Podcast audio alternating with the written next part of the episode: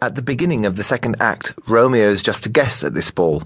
But as soon as Romeo has noticed Juliet, who is stunningly beautiful and attractive, he knows that she is the love of his life. He wants her, walks up to her, and tells her so. And she must have the same tender feelings for him as she allows him to kiss her.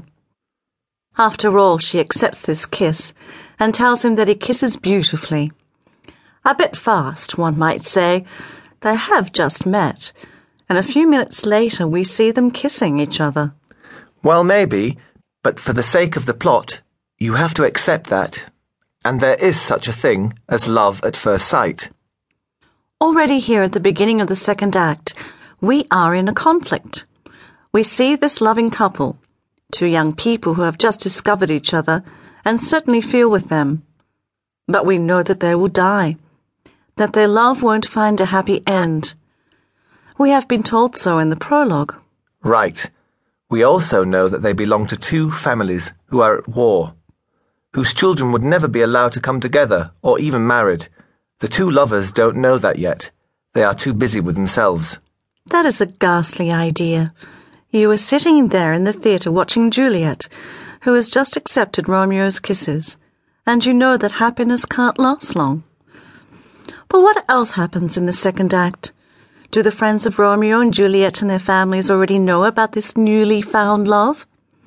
And how is Juliet presented here in these first scenes? She is a daughter of the Capulets, which is an old, extremely wealthy family. She is not quite 14 years old when her parents talk to her about marriage. There is a young nobleman, Paris, who has asked her father to give Juliet to him as his wife. But she doesn't really want to, does she? Yes, but she would do so if asked by her parents. Like Romeo, she's a child of her time. Children, especially daughters, have to obey. Marriages are arranged by parents. And getting married at the age of 13 and three quarters doesn't seem to have been unusual in those days when the average life expectancy was around 35. A child of her time, you said, and she obeys her parents? No, you have misunderstood her here. She is not the nice, good, obeying daughter waiting for her parents to find her a husband. Not only does she fall in love with a young man who suddenly turns up at her parents' party. Right. She even decides that he is the love of her life, and she is ready to give herself to him. And nobody else in her surroundings has an idea of what is going on. They still believe she might be married off to Paris soon. From the very beginning, I see contradictions here in the person's characters, especially Juliet's and Romeo's. Yes, they don't act reasonably, only emotionally. They don't consider the reactions of their families, they think only of themselves. Their behaviour in the first two acts is not convincing when you look at it with the eyes of a modern theatre goer. But what comes next?